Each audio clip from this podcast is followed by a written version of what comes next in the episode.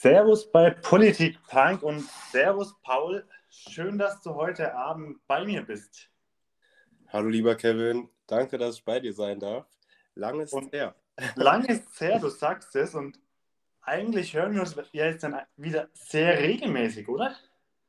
Ja, das stimmt. Äh, Es sind ja gerade die, ähm, ach, was wollte ich sagen, die Kerber sind ja momentan und die ähm, Stadtteilfeste, da haben wir uns schon häufiger gesehen. Bestimmt, ja.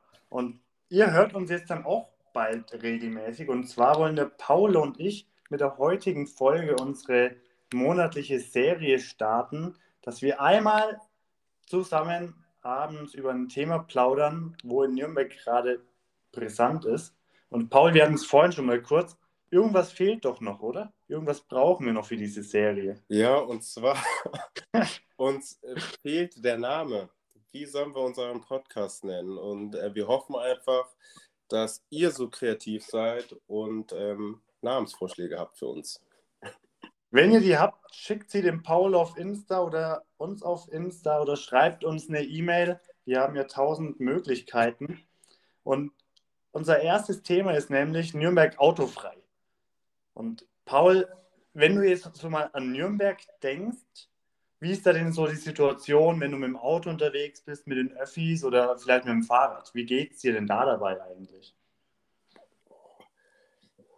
Fängst du direkt an mit so schwierigen Fragen? ähm, ich finde, wenn ich ähm, mit der U-Bahn fahre, komme ich super von A nach B. Und auch äh, mit der Straßenbahn bin ich sehr, sehr schnell unterwegs und finde das ähm, U-Bahn oder das ähm, Netz sehr, sehr, sehr gut ausgelastet und sehr gut ausgestattet. Fahre ich aber mit dem Auto, was selten vor, vor ähm, fast selten stattfindet, dann ist es eher so, dass ich häufig im Stau stehe. Ja, Hm. Muss man einfach sagen, es ist, es lohnt sich in Nürnberg nicht wirklich äh, mit dem Auto zu fahren, weil du bist mit den öffentlichen Verkehrsmitteln meistens schneller da und mit dem Auto musst du doch immer wieder diese Stop-and-Go-Phase haben. Und teilweise ähm, sind dann irgendwelche Verkehrsunfälle oder irgendjemand äh, schneidet dich dann und darauf habe ich eigentlich keine Lust, weil ich eigentlich sehr entspannter Autofahrer bin und verzichte dann auf das Autofahren. Beim Fahrradfahren ist es wieder was anderes. Ich glaube, da wäre ich eher so der Verkehrsraudi. Was aber daran liegt, dass ich ähm, sowohl in Nordrhein-Westfalen an der holländischen Grenze als auch in Berlin aufgewachsen bin. Und, so in, und in Holland, da fährst du halt das Fahrrad halt Vorrang. und da müssen sich die Autos so ein bisschen nach einem richten. Und ähm, ich habe das Gefühl, das setzt sich durch. Wenn man aggressiv Fahrrad fährt, so, dann nehmen die Autos Rücksicht. Zwangsläufig meistens, oder? ja, zwar. Ah, ja, das ist. Ist eine, ich kann das keinem empfehlen. Hier nochmal eine Warnung. Ich kann das keinem empfehlen, meinen Fahrstil nachzuahmen. Aber auch da schaffe ich es, in 15 Minuten von A nach B zu kommen. Ja, und jetzt habe hab ich ja mal schon mal kurz Nürnberg autofrei angesprochen. Und zwar soll das ein Bürgerbegehren werden, wenn ich richtig liege. Und ich habe so neun Punkte aufgeschrieben. Und der erste Punkt, den kann ich richtig nachempfinden. Und zwar ist das die Verhinderung unerlaubten Gehwegparkens nach dem Heidelberger Modell. Kennst du das auch, wenn du mit dem Fahrrad unterwegs bist und auf einmal steht da das Auto auf dem Fahrradweg oder auf dem Gehweg, wo Gehweg und Fahrradweg ist? Ja, ich kenne das zu, zu Genüge. Und äh, das ist etwas, was, woran ich mich erstmal gewöhnen müsste, als ich hier nach Nürnberg gekommen bin, weil ähm, ich immer davon ausgegangen bin, dass äh, so ein Radweg oder auch Fußgängerweg, dass es eigentlich nur für die beteiligten Personen zuständig ist und ein Auto da keine, keinen Platz hat oder keinen Anspruch drauf hat. Und hier in Nürnberg ist es aber irgendwie anders. So, also, die Autos haben Vorrang. Also, und ähm, deshalb finde ich den ersten Punkt bei dem ähm, Begehren Nürnberg autofrei, ich kann das total nachvollziehen. So, das stört. So, das stört total, wenn du mit deinem Fahrrad, wenn du als Fußgänger nicht da lang laufen kannst, wo eigentlich du laufen könntest. Ja, und dann vielleicht auf die Straße ausweichen müsstest. Ja. Das ist leider, ich erzähle jetzt sehr viele Info, In, Insider heute.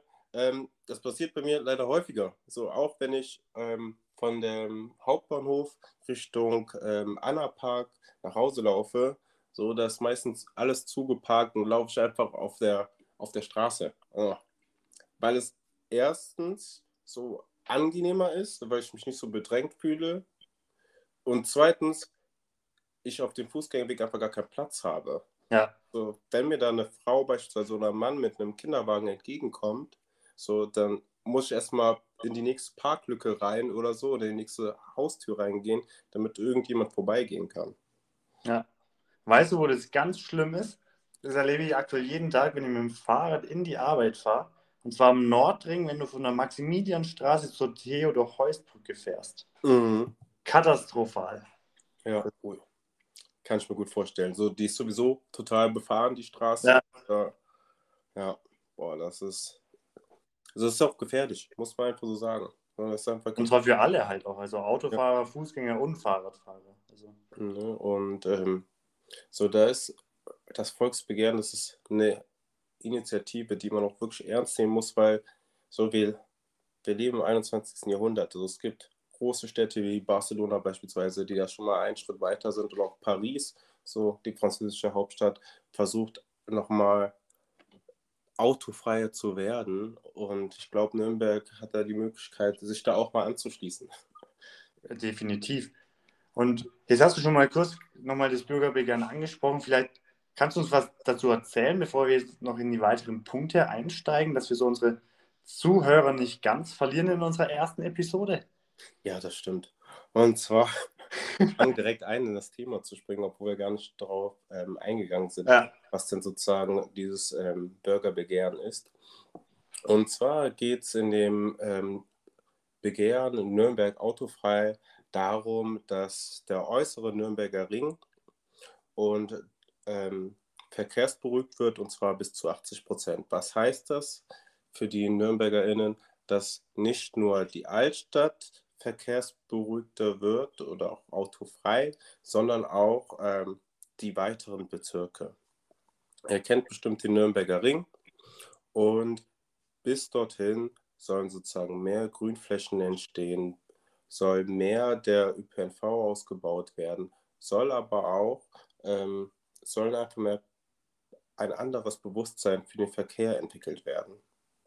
Und ähm, warum ist dieses Volks, Volksbegehren dann so interessant? Weil, wie ich eben bereits genannt habe, es schon einige Städte gibt, die versuchen, ähm, diese Walkability sozusagen in 15 Minuten von A nach B zu sein, durch eben durch kein Individualverkehr umzusetzen.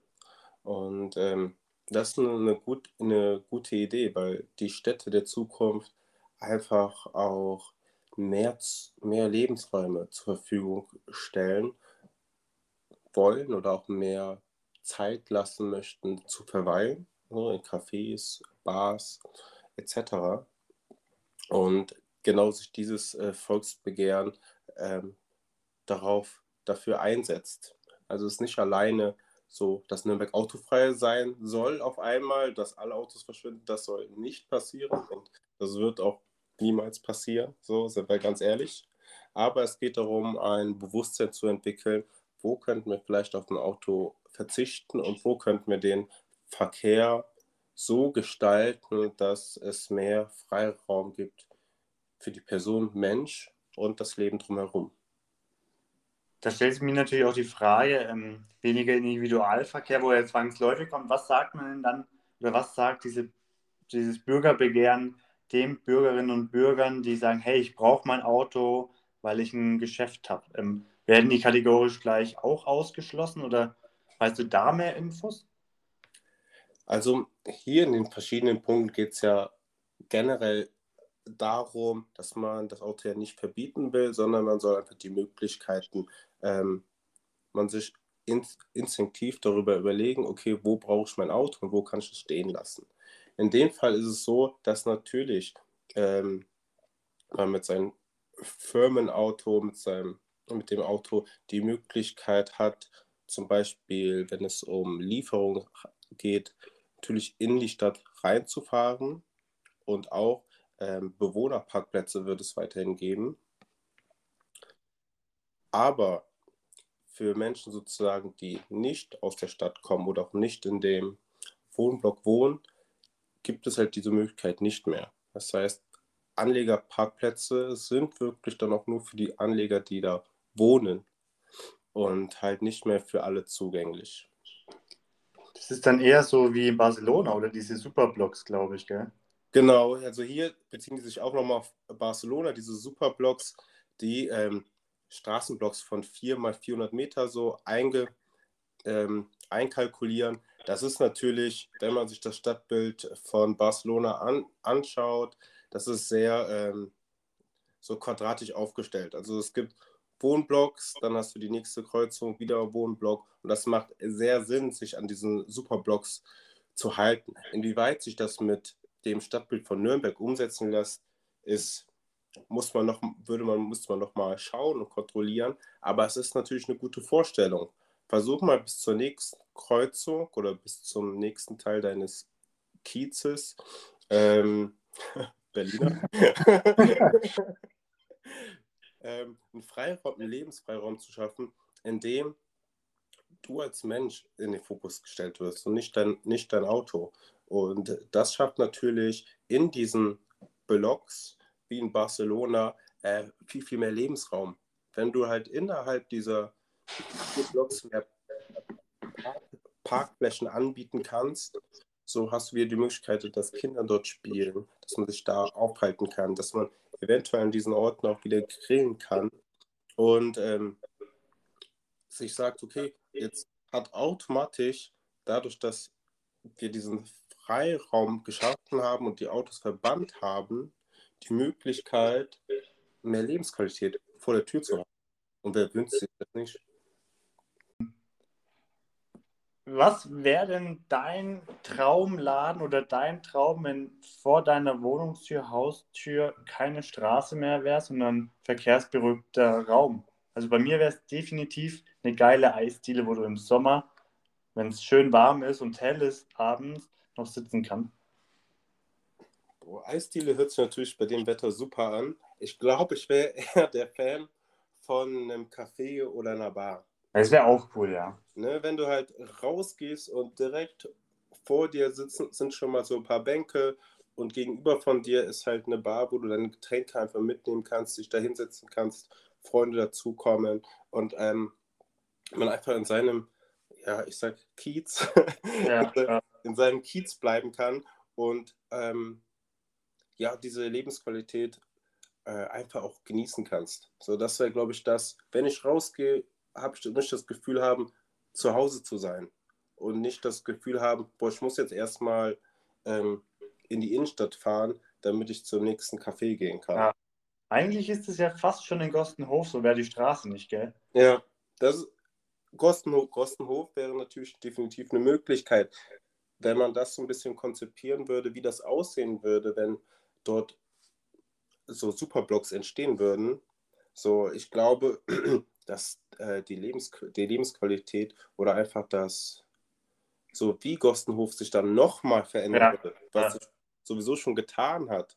So, das wäre nochmal auch eine, eine Bereich Bereicherung für eine, für eine Stadt oder wenn nicht sogar für das ganze Bundesland Bayern.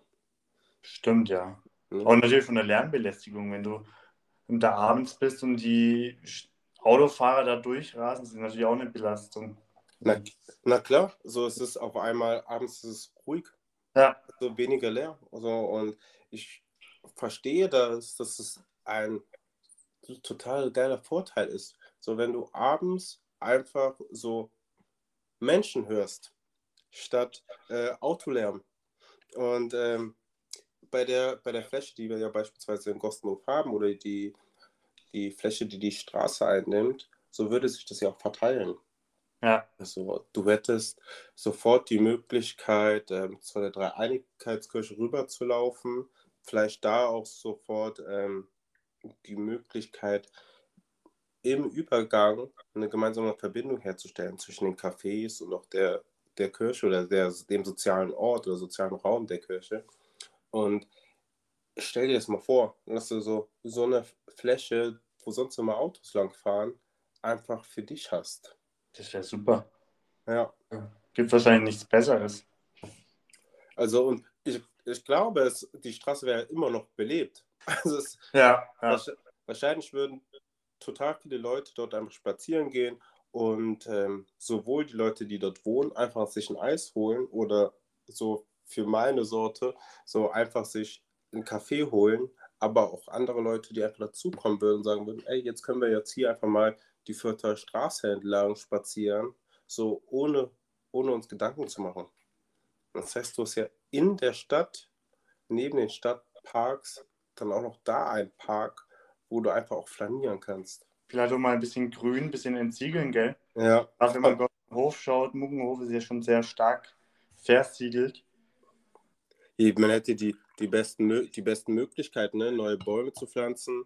Ähm, vielleicht auch im ersten Kontext, äh, ähm, nennt man das so, Kübel, Pflanzenkübel Ja. aufstellen. So einfach zu zeigen, okay, jetzt ist, jetzt ist eine neue Zeit, Zeit entstanden. Und so, wir wissen ja, wie das in der Stadt so ein bisschen, dass im Verkehrsbereich ein bisschen länger dauert. Aber ich bin mir sicher, dass BürgerInnen ähm, sich schon sich selbst kreativ werden würden und wissen, was sie mit dem Stück ihrer Straße oder ihrer Freiheit dann auch machen könnten. Auf jeden Fall. Ja. Es stellt sich mir natürlich noch die Frage als letzte Frage, Paul. Wer steht denn eigentlich hinter diesem Bürgerbegehren und läuft es schon oder hast du da noch Infos für uns? Für mich? Ja, also ich bin eigentlich sehr, sehr, ähm, sehr frisch darauf aufmerksam geworden.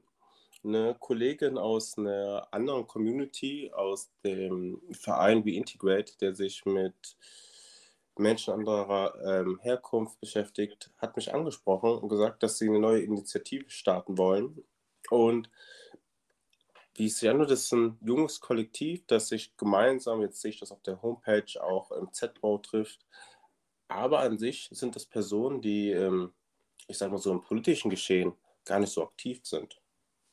Also es ist wirklich ein Volksbegehren von Menschen, die einfach für sich entschieden haben, wir sind vielleicht politisch nicht aktiv, aber um Klimawandel hervorzubringen oder auch die Lebensqualität der Stadt hervorzuheben, schließen wir uns einfach zusammen.